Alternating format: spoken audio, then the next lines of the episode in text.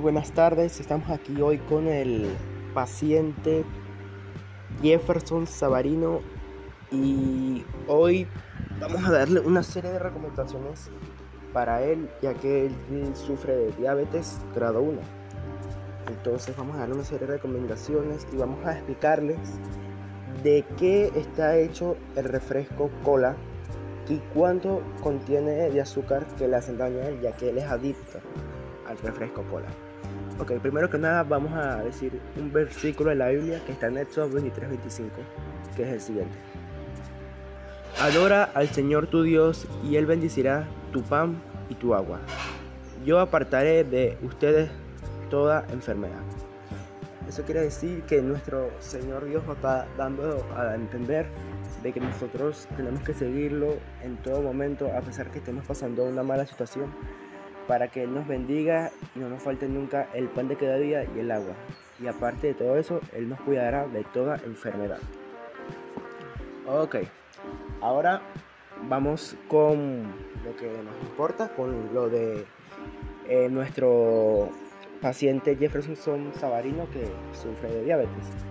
Hay un estudio que dice que las personas que sufren de esta enfermedad no pueden tomar refrescos con grandes cantidades de azúcares como por ejemplo la cola, que es el que el más toma y es adicto a él, ya que solo una, lata contiene 35 gramos de azúcar, mientras que la Coca-Cola de 2 litros, la grande, contiene 220 gramos de azúcar. Eso es igual a 42 o 43 cucharadas de azúcar. Ok, otro estudio nos dice que un estudio nos dice que con más de 50 años, Jefferson tiene 53, eh, las personas que toman grandes cantidades de azúcar en bebidas azucaradas se enfrentan a un moderado mayor riesgo de padecer de diabetes tipo 2, es decir, un 16% más que diabetes tipo 1. Ok, esto nos da a entender que las personas que tienen esta enfermedad si son adictas a refresco y tienen un control a ellos, pueden padecer de diabetes tipo 2. Pero para todo vida hay una solución.